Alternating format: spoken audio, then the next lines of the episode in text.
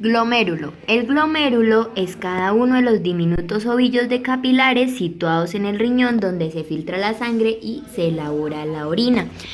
En esta imagen tenemos una, una fotomicrografía electrónica de transmisión de un glomérulo en la región del polo urinario, en donde tenemos las regiones nuclear y perinuclear de las células endoteliales que son estas que encontramos acá, que revisten los capilares glomerulares, que son todos estos, y estos sobresalen dentro de la luz vascular.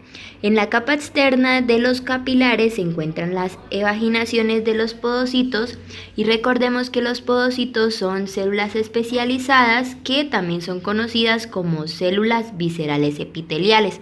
Los podocitos se encuentran situados en estas zonas. Por fuera de los podocitos se encuentra el espacio urinario que viene siendo todo esto y la cápsula de Bowman que se encuentra situado en el extremo izquierdo de esta placa. Em, con las células tubulares del túbulo contorneado proximal, que es esta, y hay que resaltar que hay múltiples mitocondrias dentro de las células. Mesangio. El mesangio es un tipo de, tejido conectivo especial que sirve de sostén del entramado vascular y que ocupa el espacio entre las asas capilares del glomérulo. En esta microfotografía tenemos un mesangio, en donde nos damos cuenta que el mesangio parte de una luz de un capilar glomerular que se encuentra situado en la parte superior y la luz capilar está revestida por el delicado endotelio fenestrado que es este que podemos observar aquí. Y las prolongaciones primarias de los podocitos, los podocitos primarios, se encuentran en esta zona y sus prolongaciones son estas y los pedículos que se encuentran situados en este extremo. Y recordemos que los pedículos son células que se adosan dentro de la pared de los capilares.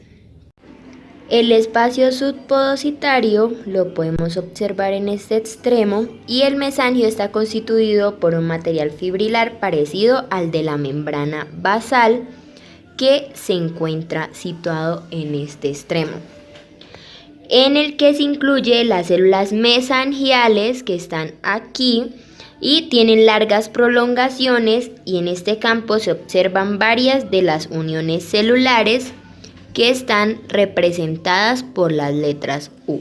Túbulo contorneado proximal. Este es el sitio principal e inicial de reabsorción y tiene características como bordes en cepillo, complejos de unión, pliegues y estriaciones basales.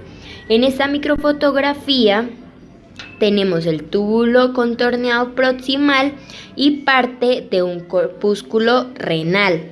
El epitelio cuboide simple tiene un prominente borde en cepillo teñido de azul que está rodeando todo el túbulo. El citoplasma de las células se tiñe intensamente gracias a su rico contenido en organelos. Entonces, el túbulo contorneado proximal es este que está en su extremo. Y el túbulo contorneado distal eh, parte de la rama ascendente del asa de y su función es transportar iones desde la luz tubular hacia el intersticio.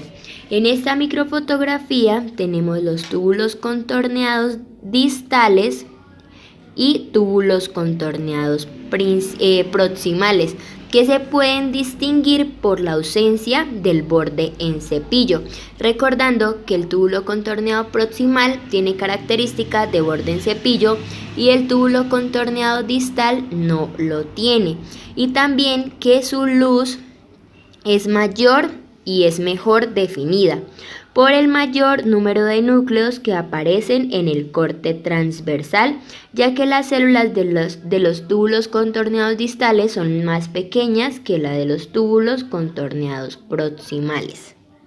Conducto colector. El conducto colector es el sitio de reabsorción de la urea. Está formado por epitelio simple. Este se divide en eh, conductos colectores corticales y conductos colectores medulares. Los conductos colectores corticales tienen células aplanadas cuya forma oscila entre, entre plana y cúbica. Y los conductos colectores medulares tienen células cúbicas en transición hacia cilíndricas a medida que los conductos incrementan su tamaño. Los conductos colectores tienen dos tipos de células que eh, son las células claras y las células oscuras. Y las células oscuras, que son las que están representadas en esta microfotografía, también son conocidas como células intercalares y presentan mitocondrias. Entonces, en esta microfotografía se muestran células oscuras, que son las que están señaladas por los asteriscos. Con abundantes eh, microcrestas cortas y también se encuentran las células claras principales. Cada una de ellas consta de un cilio primario en su superficie con algunas microvellosidades.